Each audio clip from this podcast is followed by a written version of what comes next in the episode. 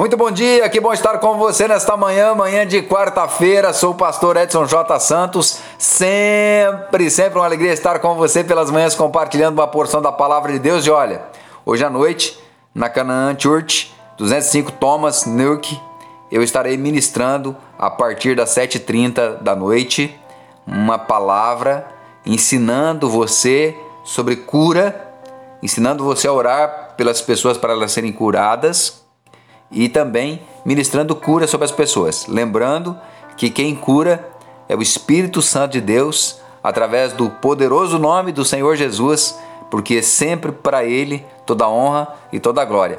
E eu espero você, tá bom? Você que mora aí na região, vem para cá, vamos junto. Quero falar hoje com você sobre medo.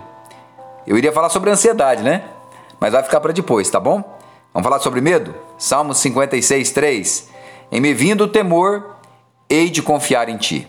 O medo é maligno, sem dúvida alguma.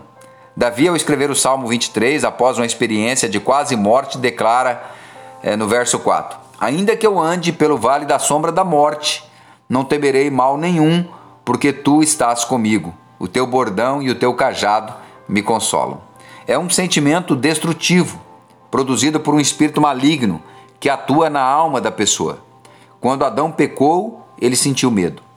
Paulo, quando escreve a segunda carta ao filho amado na fé, Timóteo, declara a ele que Deus não nos tem dado um espírito de temor, ou seja, um demônio que traz medo, insegurança, dúvidas, incertezas, desconfiança, covardia mesmo, né? O temor leva você a crer, confiar e agir de acordo com aquilo que teme. O verbo utilizado pelo salmista vem da raiz primitiva yaré, segundo o léxico da concordância de Strong, dando o sentido de assustar, amedrontar, causar temor, temível. É para parar você mesmo. O sábio, ao escrever é, Provérbios 1,7, declara que o temor do Senhor é o princípio da sabedoria. Ou seja, a pessoa teme um vírus que pode matar o corpo, mas não teme a Deus que pode permitir que ela tenha uma condenação eterna. A Bíblia declara que Deus deseja que todos os homens cheguem à salvação. Mas a Bíblia declara também que muitos serão condenados por não crerem, por não confiarem, por não terem em si o temor a Deus. Nesse sentido, o sentimento do medo, ainda que seja destrutivo, também pode ser usado em nosso favor, porque ele funciona como um agente de segurança preventiva. Quem tem medo de choque não coloca o dedo na tomada, né? Cachorro picado de cobra tem medo de linguiça, diz o ditado. Desta forma, nós podemos perceber que o medo se direcionado de forma correta, pode cooperar em nosso favor.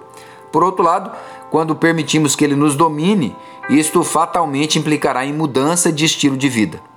Há pessoas que não usufruem de um belo dia de sol é, na piscina por medo da água.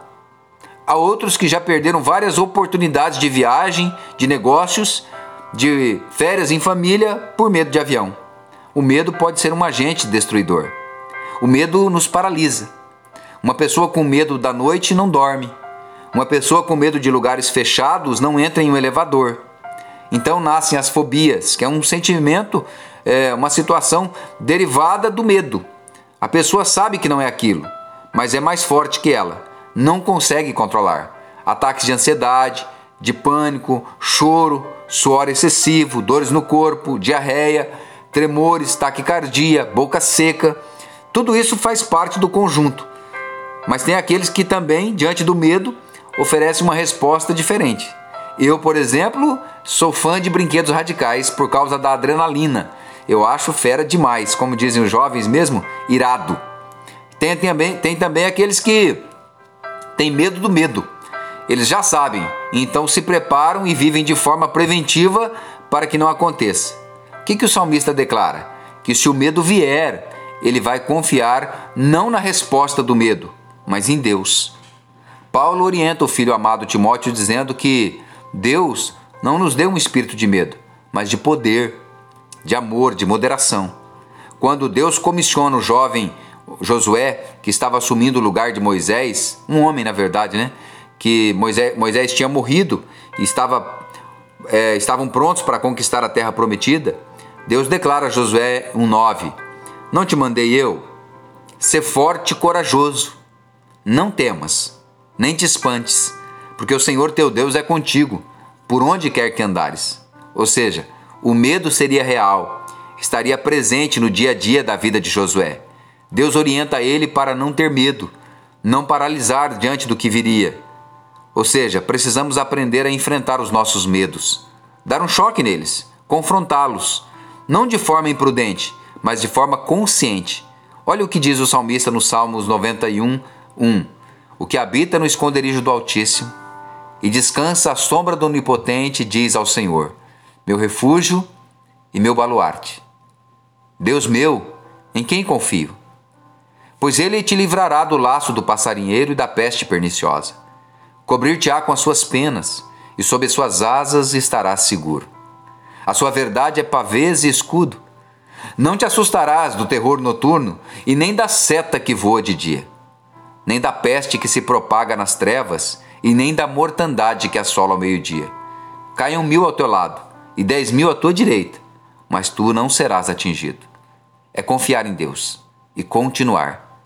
Ei, nunca permita que esse sentimento pare ou destrua você. Você é mais forte que ele. Vamos orar? Pai, em nome de Jesus, colocamos as nossas vidas diante do Senhor.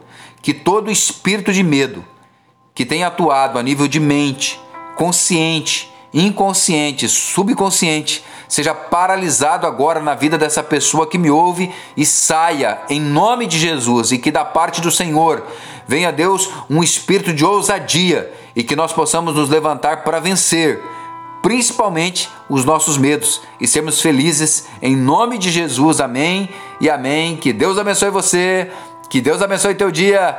Um abraço.